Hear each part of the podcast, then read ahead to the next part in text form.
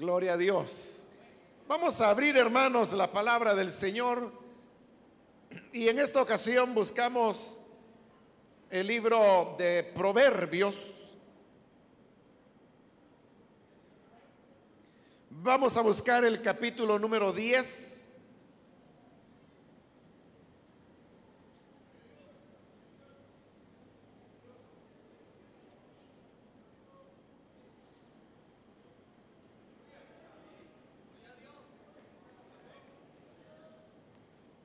Bien, si lo tiene listo, dice la palabra de Dios, Proverbios, capítulo 10,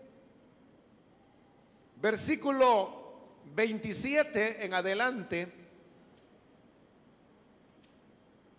El temor del Señor prolonga la vida,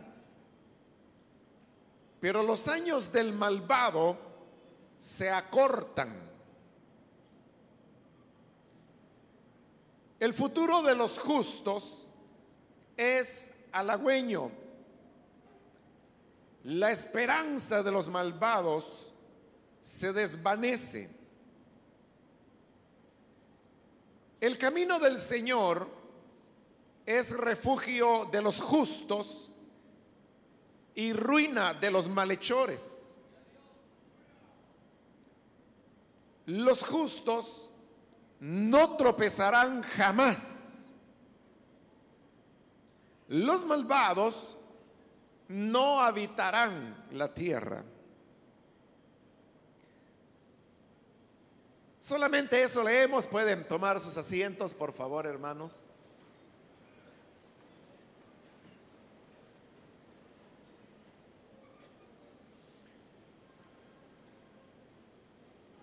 En esta oportunidad hemos leído cuatro proverbios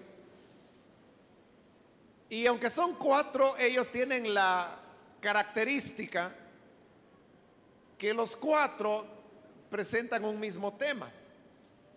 Lo presentan desde diversos puntos de vista, pero los cuatro están hablando del mismo contenido. Y el contenido es la diferencia o el contraste que existe entre la vida del justo y la vida del malo. Uno puede pensar que esto de clasificar a los seres humanos entre buenos y malos pudiera ser simplemente un elemento de criterios y que por ser de criterios cualquiera podría cuestionar y decir, bueno, usted puede pensar que esa persona es buena, pero para mí no es buena, o lo inverso. Usted cree que esa persona es mala, pero para mí no es mala. Pero los proverbios que hoy hemos leído no solamente nos hablan de eh, cómo se caracteriza una persona, en realidad los proverbios que hemos leído no tienen como una lista o un perfil en base al cual uno pueda determinar quien reúna estas cualidades es justo y quien tenga estas otras características es malo. O sea, no dice nada de eso esos cuatro proverbios.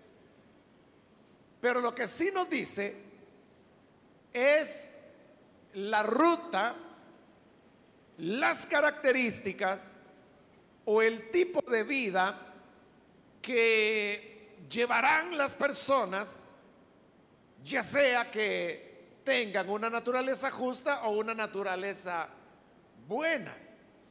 Es decir, nosotros no tenemos que estar empeñados en clasificar o dilucidar si tal persona es buena o es mala. Y en verdad ni siquiera es una tarea que nos corresponda a nosotros hacerla. Se reconoce quién es bueno y quién es malo porque el ser bueno o ser malo es algo que va a impactar en la vida de toda la persona es algo que va a determinar el rumbo, el camino, el tipo de experiencias las vivencias que esa persona tendrá. En otras palabras, es como el Señor Jesús lo dijo de manera muy fácil de entender y es que el árbol por su fruto se conoce. Uno puede pensar que un árbol es de determinada especie, quizá porque uno juzga por la altura del árbol, el tipo de hoja que tiene, pero resulta que cuando ese árbol produce fruto, quizá no era lo que uno había pensado. El fruto es entonces el determinante para decir de qué tipo de árbol estamos hablando. Y de igual manera, lo que determinará si una persona es justa o es mala es el hecho de la dirección que la vida de esa persona tendrá. Es el tipo de características que van a rodear a esa persona. Y por eso es que estos cuatro proverbios, los cuatro están mencionando al justo y al malvado. Porque malvado es la expresión que usa para referirse al malo. Y siempre está diciendo, el justo será así, el malvado asá. Luego el otro proverbio, el justo es así, el malvado es así. Luego el tercer proverbio vuelve a repetir cómo es el justo, cómo es el malvado. En fin, los cuatro proverbios. Por eso digo, nosotros no tenemos que gastar esfuerzos en determinar quién es una persona buena o mala, porque al fin y al cabo ni nos compete. Pero los frutos hablan. Veamos entonces cuáles son las cualidades que estos proverbios nos presentan del bueno y del malo. En el 27, versículo 27, tenemos el primer proverbio que dice, el temor del Señor prolonga la vida, pero los años del malvado se acortan. Ahí nos está hablando de la característica del bueno que ahí se le menciona como el que teme al Señor. Y dice que para el bueno la característica es que se le alarga la vida.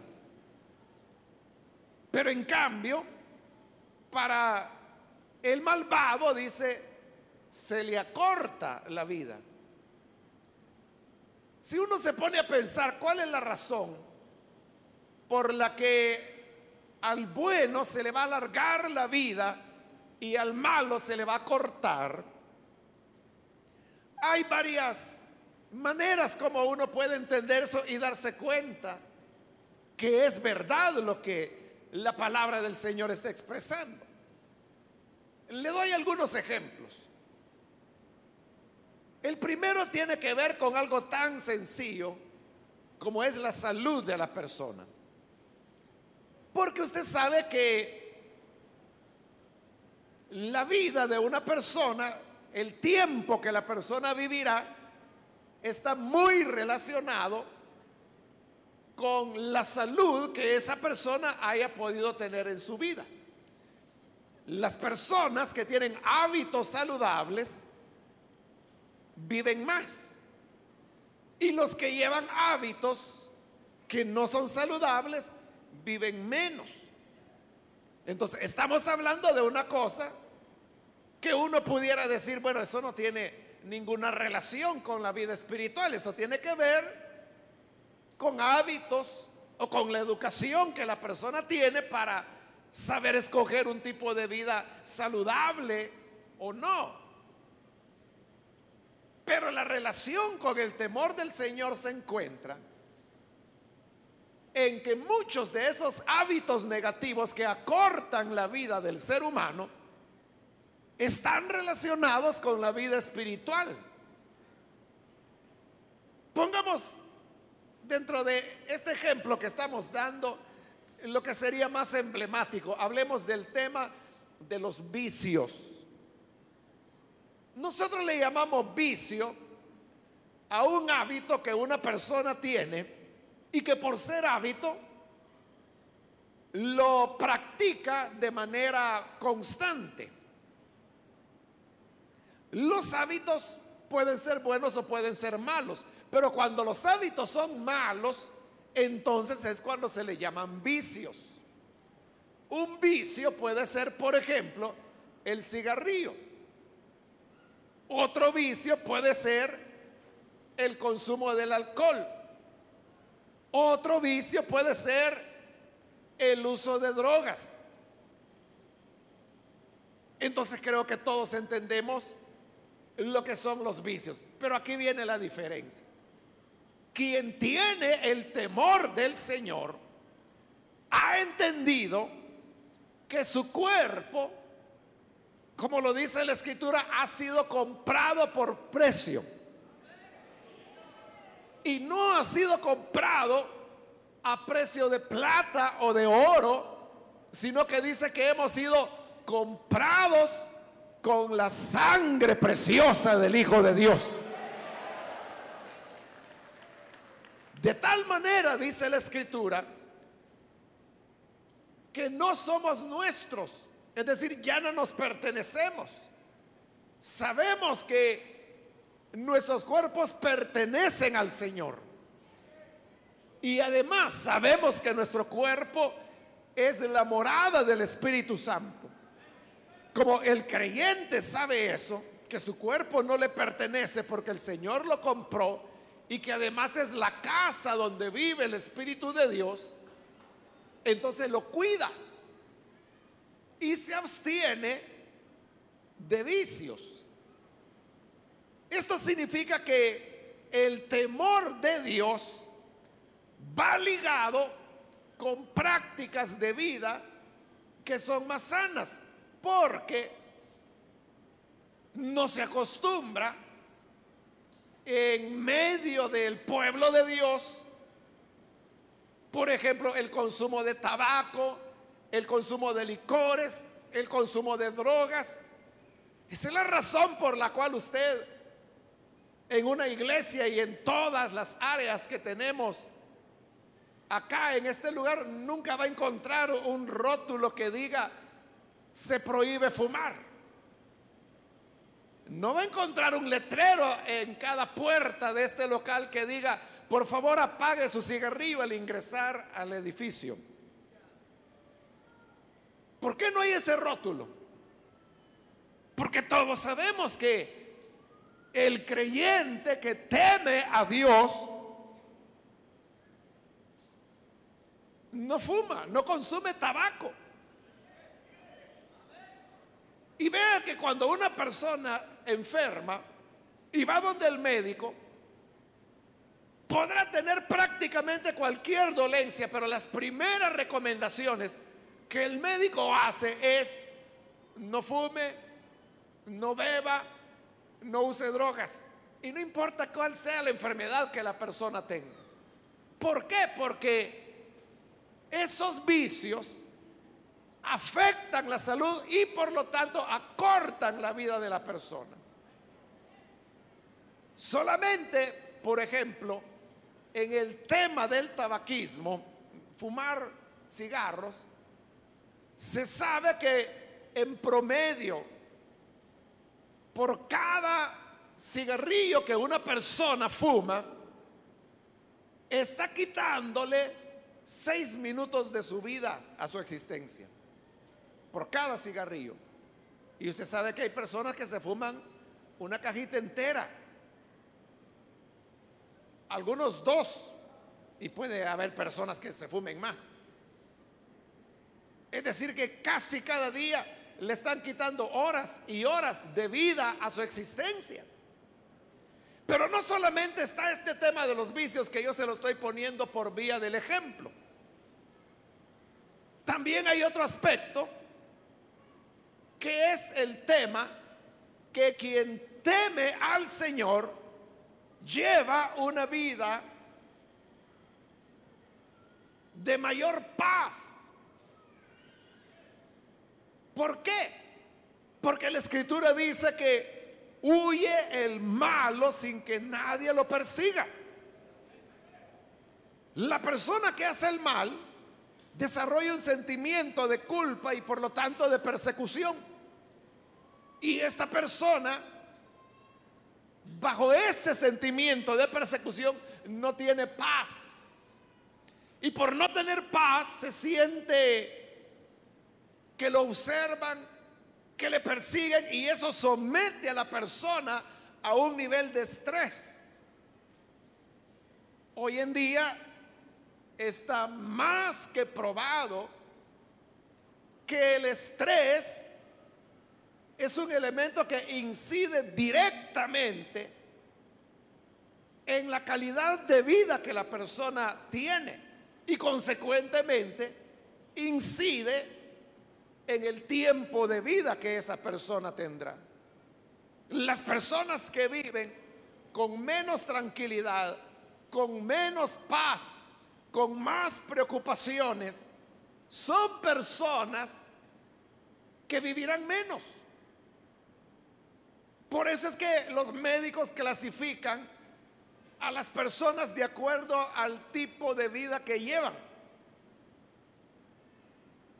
Y hay una clasificación que le llaman algo así como ejecutivo doble A, creo que es el nombre que le dan los médicos que es aquella persona que lleva una vida muy activa, de muchas preocupaciones, que come mal, que se cuesta tarde, que se levanta temprano, que no tiene momentos de, tranquilidad, lleva carga excesiva de trabajo. Entonces, le llaman ejecutivo doble A, no porque sea una persona que se está desempeñando bien, es porque es candidato número uno a tener un infarto de corazón. Entonces vea cómo el nivel de estrés que una persona maneja tiene que ver directamente con lo que será los días de su vida. Ahora, ¿qué pasa con el que tiene el temor del Señor? Hermanos, no podemos engañarnos nosotros mismos y decir que todo el que teme al Señor es alguien que no tiene preocupaciones en la vida, que nunca experimenta estrés. O sea, sería estar mintiendo. Pero si hay una realidad. Y es que los que temen al Señor llevan una vida mucho más descendida, mucho más tranquila que el que no tiene al Señor. Porque el que tiene al Señor, como bien lo dice el libro de los Salmos, cuando llega la hora de dormir, dice, en paz me acostaré y asimismo dormiré porque solo tú, Señor, me haces vivir confiado.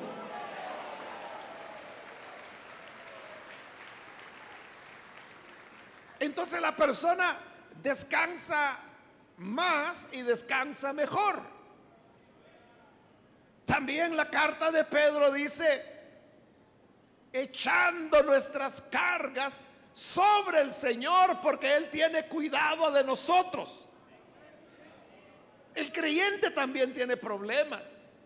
El que teme a Dios también debe enfrentar situaciones estresantes pero tiene una ventaja. Y es que esa carga la puede poner sobre el Señor, así como dice la carta de Pedro. Pero el incrédulo, sobre quien la echa. ¿Y cómo hace para descansar bien? Quizá tendrán que darle algún tipo de medicamento para conciliar el sueño, pero eso hace que el día siguiente ande todo amodarrado y soñoliento y como no quiere vivir así, entonces va de nuevo donde el médico y le dice, mire, deme algo que por el día me, me despierte y me mantenga alerta. Hoy la persona necesita medicamentos para dormir y otros para despertar. Y Y luego por la noche otra vez medicamento y ahí anda para arriba y para abajo. El pobre parece pelota de basquetbol rebotando para arriba y para abajo hasta que un día eso lo va a llevar a un colapso. Pero mientras tanto el creyente, su confianza la tiene en el Señor. No tiene sentimientos de culpa y eso incide en que puedan vivir de manera más larga. Podemos tomar otro elemento de ilustración de este primer proverbio. O sea, de tantas cosas que pudiéramos mencionar, hermanos. Pero añadamos una más. El tema de las enfermedades de transmisión sexual. El que teme a Dios, porque teme a Dios, lleva una vida de pureza. O sea, no es que reprima su sexualidad o que viva bajo un peso religioso que le impide la legítima expresión sexual. O sea, porque no es ese el propósito de la fe.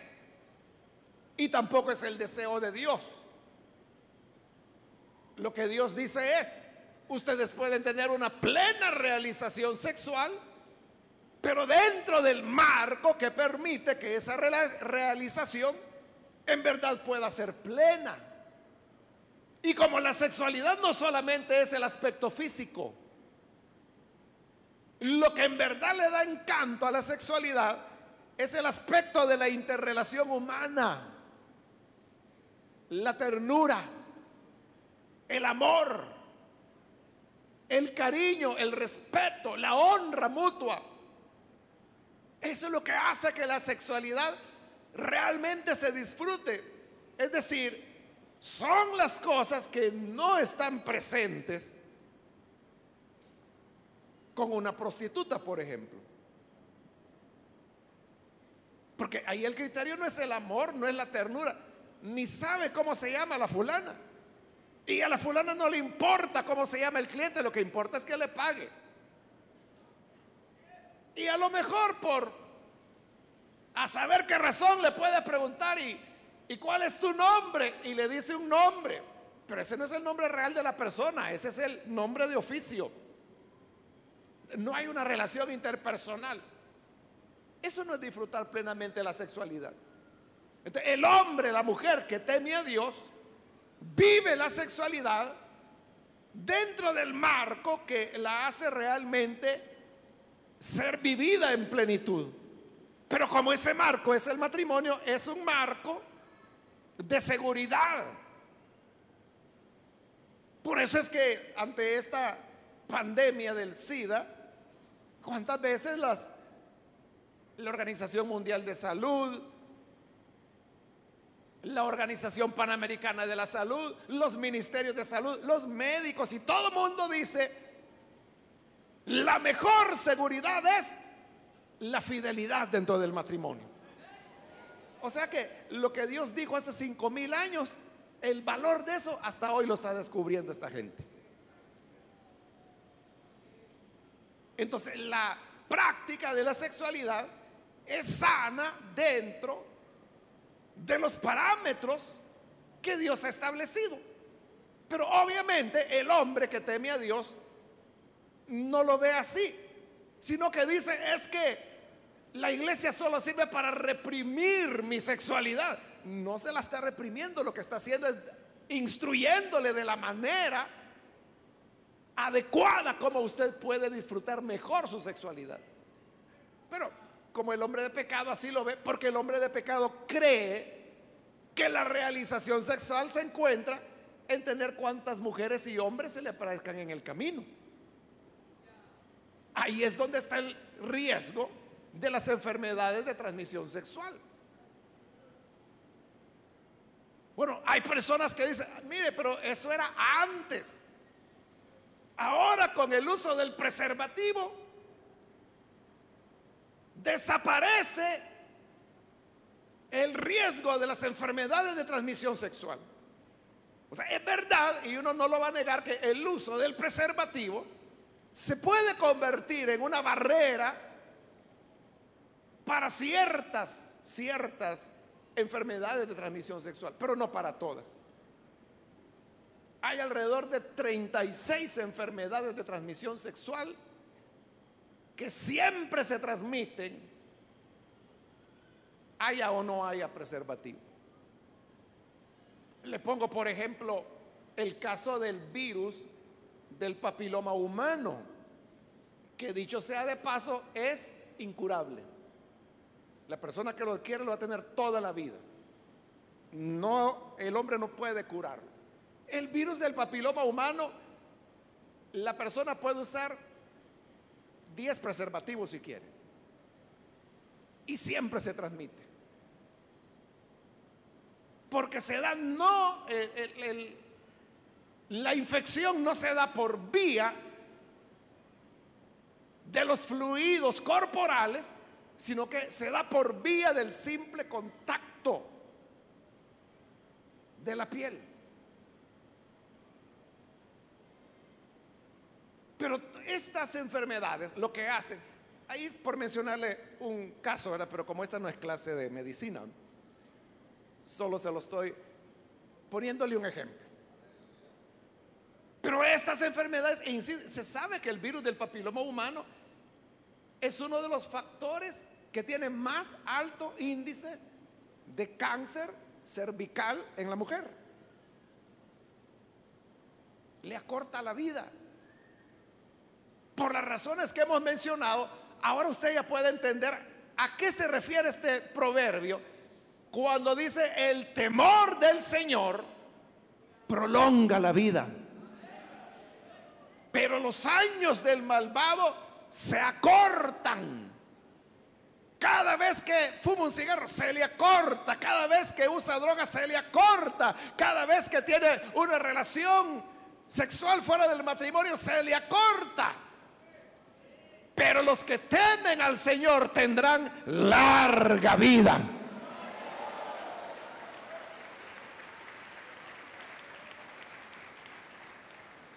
El siguiente proverbio que eh, aparece en el versículo 28 dice, el futuro de los justos es halagüeño. La esperanza de los malvados se desvanece. Otra vez hay una gran diferencia entre el justo y el malvado. Al justo dice que le espera un futuro halagüeño, lo cual significa bueno, satisfactorio. En cambio, al malo, su esperanza se le desvanece, su deseo de tener una vida buena se le desvanece.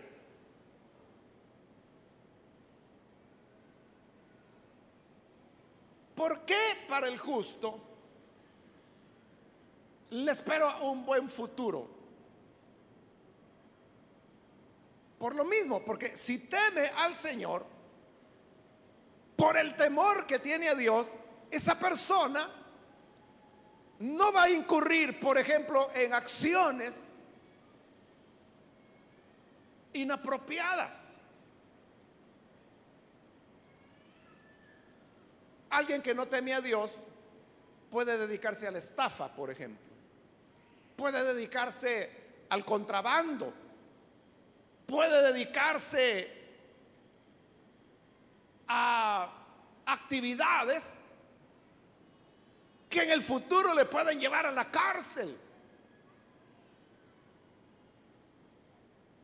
Y la cárcel produce un impacto en las personas que les daña, les destruye. Y obviamente, un futuro en prisión no es halagüeño. Hace que la esperanza del que llega a prisión se desvanezca. Porque no solamente es el tiempo que estará en prisión, es que cuando salga y deba ir para trabajar y buscar un empleo, en todo empleo le van a decir, bueno, tráiganos su constancia de la Policía Nacional. ¿Y qué va a ocurrir? Que le van a salir, este fulano estuvo preso del año 2000 al año 2014. ¿Quién le va a dar empleo a él? ¿Qué futuro le espera? ¿Y qué hace con sus hijos? Pero no solamente está el tema de el, el, futuro que puede truncarse por causa de una prisión. Veamos otro aspecto que puede echar a perder el futuro de una persona. ¿Qué sería, hermanos, un futuro halagüeño para una persona que forma su hogar? Ahí está un joven o una señorita, quiere formar un hogar, un hogar. ¿Cómo se forma el hogar? Bueno, ahí anda una pareja primero. Se casan, establecen el hogar, tienen un hijo, ya son un hogar. Pero ¿qué sería un futuro halagüeño para ese hogar, esa familia? Un futuro halagüeño sería poder tener salud, poder tener trabajo, poder tener lo necesario para satisfacer las necesidades que tienen como hogar, tal vez poder comprar una casita, enviar al niño a estudiar. Tal vez cuando llegan las vacaciones, ir a un paso, tal vez una cosa sencilla, tal vez a Pulo, tal vez al Tamarindo, no sé. Al Majahual. Pero la cuestión es de que eso es un futuro halagüeño. Pero cuando no hay temor de Dios, ¿qué puede ocurrir dentro de una familia? Bueno, que puede haber infidelidad. Por ejemplo, de parte de él, o como hoy también está de moda, de parte de ella, o una infidelidad mutua, o puede haber violencia, o puede haber maltrato, o los hijos pueden resultar afectados. ¿Y qué ocurre entonces con una familia en donde no hay el temor de Dios? Si no se teme a Dios, tampoco se va a respetar al prójimo. No se va a respetar al cónyuge. Los hijos no van a respetar a los padres, ni los padres van a tener amor y aprecio por sus hijos. Entonces, ¿qué ocurre con ese futuro que esa persona soñó que iba a tener como familia. Ocurre lo que dice el proverbio, la esperanza del malvado se desvanece. Pero para el que teme al Señor,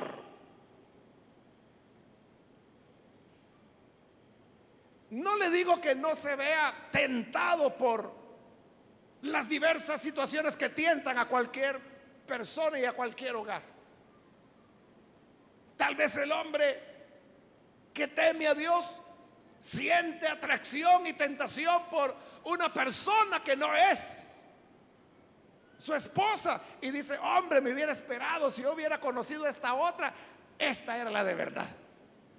Pero ¿qué ocurre? Como teme a Dios, ese pensamiento lo puede tener, pero como teme a Dios, entonces dice, Señor, guárdame, este es el diablo que me está poniendo este pensamiento porque solo estoy juzgando la apariencia de esa persona, pero a saber si tiene cara de ángel y corazón de diablo. Pero mi viejita, que ni tan vieja está, ¿verdad? Pero de cariño le dice, mi viejita, esta es la que me ha aguantado todos estos años, es la que me ha estado lavando los calcetines todos estos años, es la que crió a mi hijo, es la que dio a luz a mi hija. no, yo no voy a cometer esa lecura y además no voy a manchar mi testimonio cristiano y menos voy a manchar el testimonio que hemos dado como familia creyente. Así que el Señor reprenda al diablo y seguiré siendo fiel a mi viejita.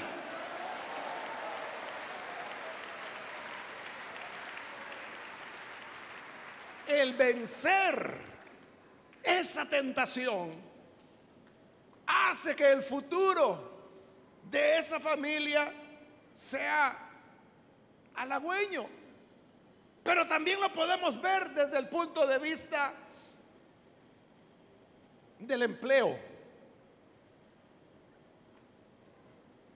ayer creo que fue, sí, ayer fue, platicaba con una hermana de, aspectos laborales de, de una carrera que tiene mucha demanda aquí en el país.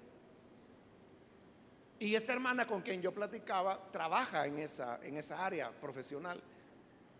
Entonces yo le decía, mire, ¿verdad que esta área de trabajo está saturada? Le digo, porque yo veo que cantidades y cantidades de jóvenes estudian esa carrera y casi todas las universidades tienen esa carrera. Entonces le digo, yo creo que cada año miles se han de graduar de esa carrera. Ya de estar saturado ese campo. Y ella me decía, sí, me dice, está saturado. Pero ¿sabe qué? Me dice, hacen falta buenos profesionales de este campo, dentro de, este campo.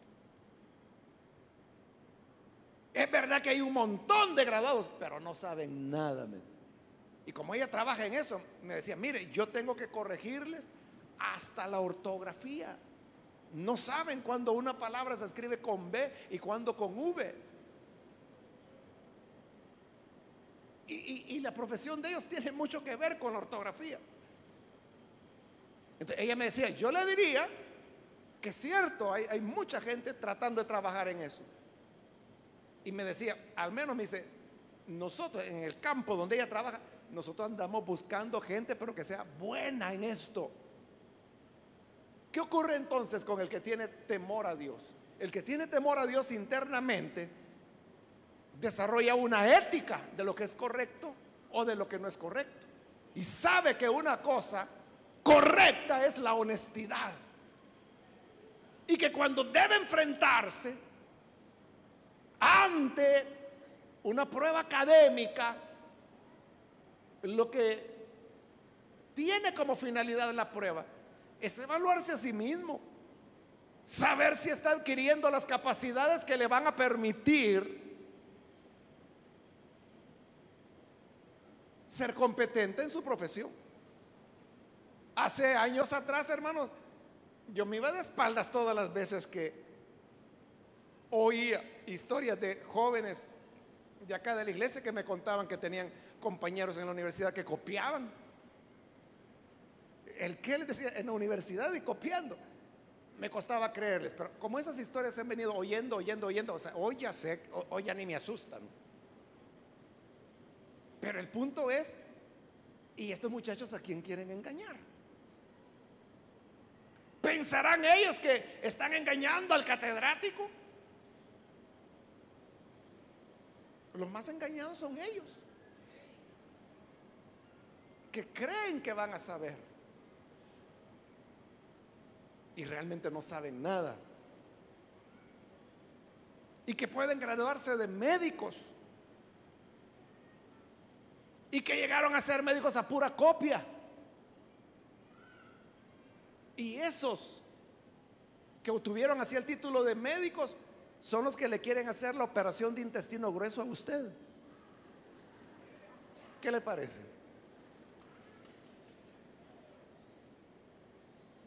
¿Lo ve? ¿A quién quieren engañar? Pero el que tiene temor a Dios sabe que hay un mínimo de integridad, que eso no puede ser.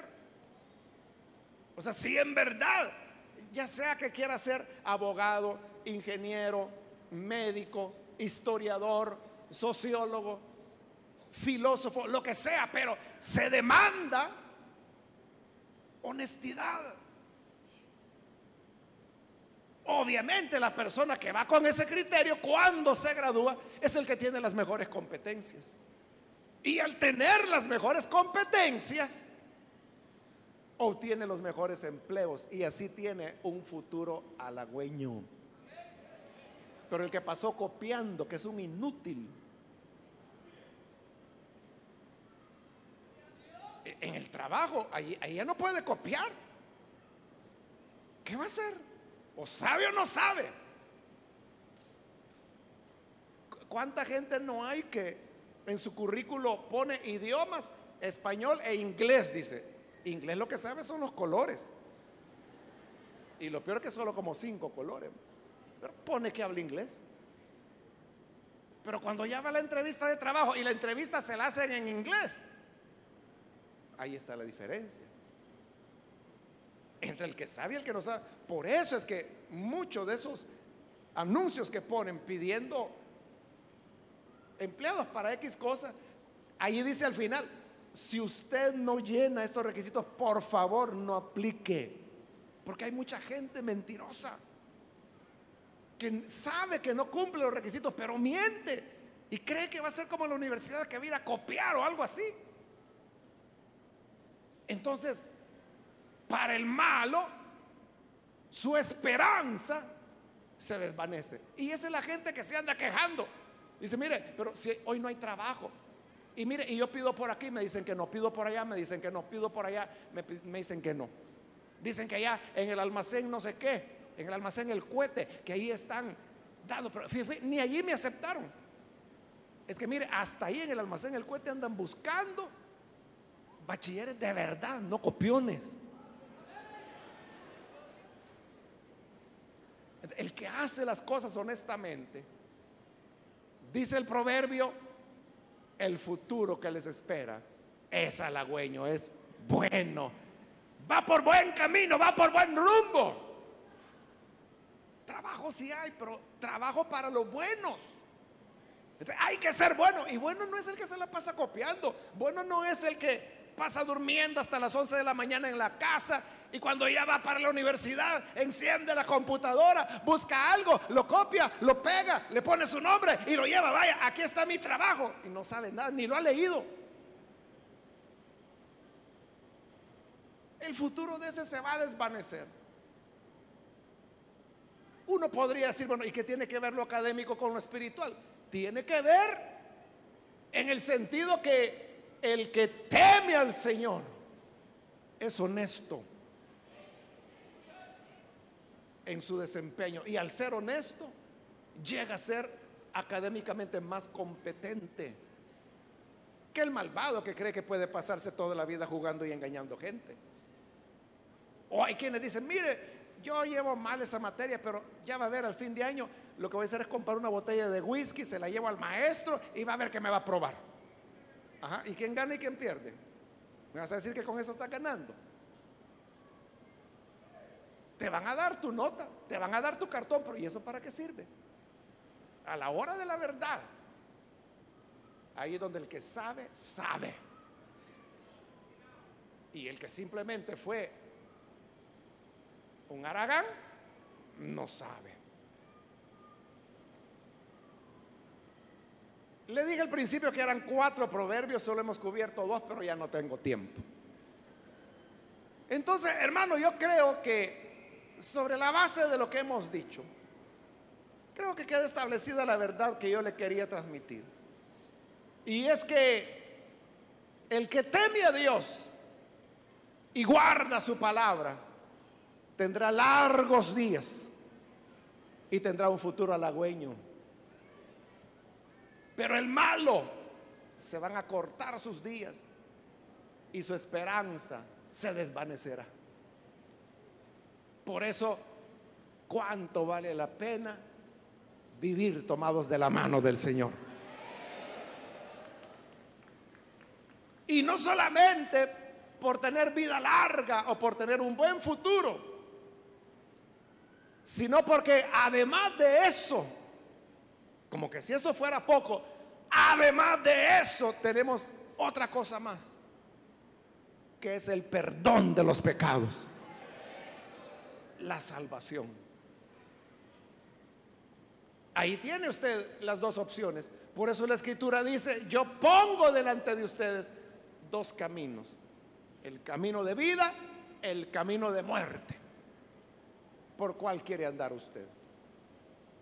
Claro, yo le animo a que siga el camino de vida. Y ese camino es Jesucristo.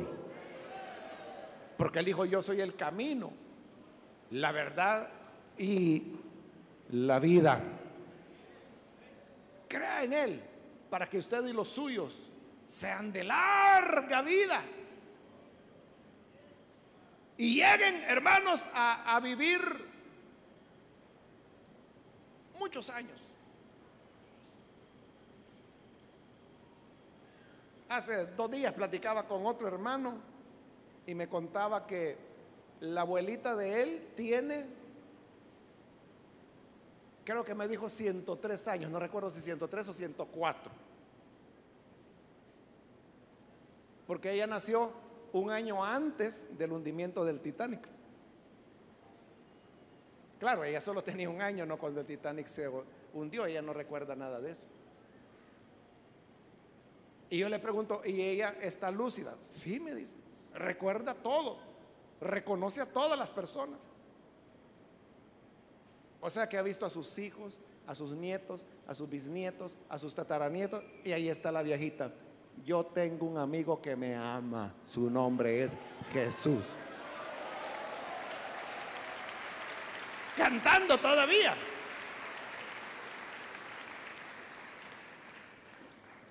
Porque el temor del Señor prolonga la vida. Vamos a orar, vamos a cerrar nuestros ojos. Quiero hacer una invitación a aquellas personas que habiendo escuchado la palabra de Dios, han llegado a una conciencia de reconocer que al creer y temer a Dios, no solamente tenemos la vida, el perdón de pecados, en lo cual sería suficiente, sino que además de eso, Él nos ofrece larga vida y un futuro bueno para usted y los suyos. En cambio, el pecado, además de la condenación, le acorta la vida en esta tierra y la esperanza que pueda tener de un buen mañana se le desvanece. En realidad vale la pena vivir de la mano del Señor. Quiero invitar entonces a las personas que por primera vez necesitan creer en el Hijo de Dios. Le invito para que en el lugar donde usted está se ponga en pie en señal que desea recibir al buen Salvador. ¿Alguna persona, algún amigo o amiga que hoy necesita creer en el Hijo de Dios, póngase en pie. Póngase en pie. Si usted quiere comenzar a temer al Señor a partir del día de hoy, póngase en pie en el lugar donde está para que podamos orar por usted. Lo que queremos es poner su vida en las manos del Señor, que Él le perdone, le cambie y que ponga el temor por Él en su corazón porque si usted teme a Dios, tendrá larga vida y su futuro será esperanzador. Necesita venir, póngase en pie, por favor. Con toda confianza ahí donde se encuentra, póngase en pie. Muy bien, aquí hay un joven, Dios le bendiga, bienvenido. Muy buena edad para comenzar a temer al Señor, para así tener una vida larga y un buen futuro. Alguien más que quiere tenerlo, póngase en pie. Queremos orar por usted. Hay otra persona que necesita venir. Póngase en pie, si está en la parte de arriba también, con toda confianza puede ponerse en pie. Queremos orar por usted. Le animo a que lo haga rápidamente. No deje pasar este momento. Póngase en pie. Venga que la gracia del Señor le espera. La gracia del Señor le llama. Los brazos del Hijo de Dios están extendidos para recibirle. Otra persona, póngase en pie. Y venga, vamos a orar. ¿Hay alguien más? Venga, póngase en pie. Queremos orar por usted. Muy bien, ahí en la parte de atrás hay otra persona. Dios la bendiga, bienvenida. ¿Alguien más? Venga, póngase en pie, vamos a orar. Quiero ganar tiempo e invitar también si hay hermanos o hermanas que se han alejado del Señor, pero hoy necesitan reconciliarse. Póngase en pie también. Lejos de Dios, no tenemos esperanza reconcíliese con Él entonces. Póngase en pie. Cualquier hermano o hermana que se ha alejado del Señor, pero hoy necesita reconciliarse. Póngase en pie. Vamos a orar.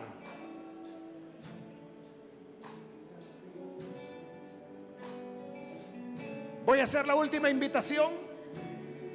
Si hay alguna persona más que necesita venir al Señor por primera vez o reconciliarse, póngase en pie. Y vamos a orar. A usted que nos ve por televisión también le invito para que se una con nosotros y con las personas que están aquí al frente para que reciba al Señor. Ore con nosotros. Señor, gracias te damos por las personas que están aquí. También por aquellos que a través de radio o televisión han escuchado esta palabra y llegan a comprender que el temor a ti prolonga la vida y nos da un futuro mejor. Y además de eso, sobre eso, nos das el perdón de pecados y la vida eterna. Transforma a estas personas y entrégales el don de la vida. Enséñanos para que vivamos para ti cada día de nuestra vida. Que no nos apartemos jamás de tu lado, sino que podamos vivir temiendo tu nombre, sabiendo que eso nos dará paz, nos dará descanso, nos dará vida larga y nos dará un futuro de bendición. Otorga, oh Dios, esta bendición a cada uno de tus hijos e hijas, a cada hogar, a cada familia, a cada matrimonio, a cada persona en lo individual. Y que así sea confirmado como verdad lo que tu palabra dice. Gracias te damos, Señor, por Jesús nuestro Salvador. Amén. Y amén. Amén. Gloria a Dios. Damos la bienvenida a estas personas que han creído en el Señor.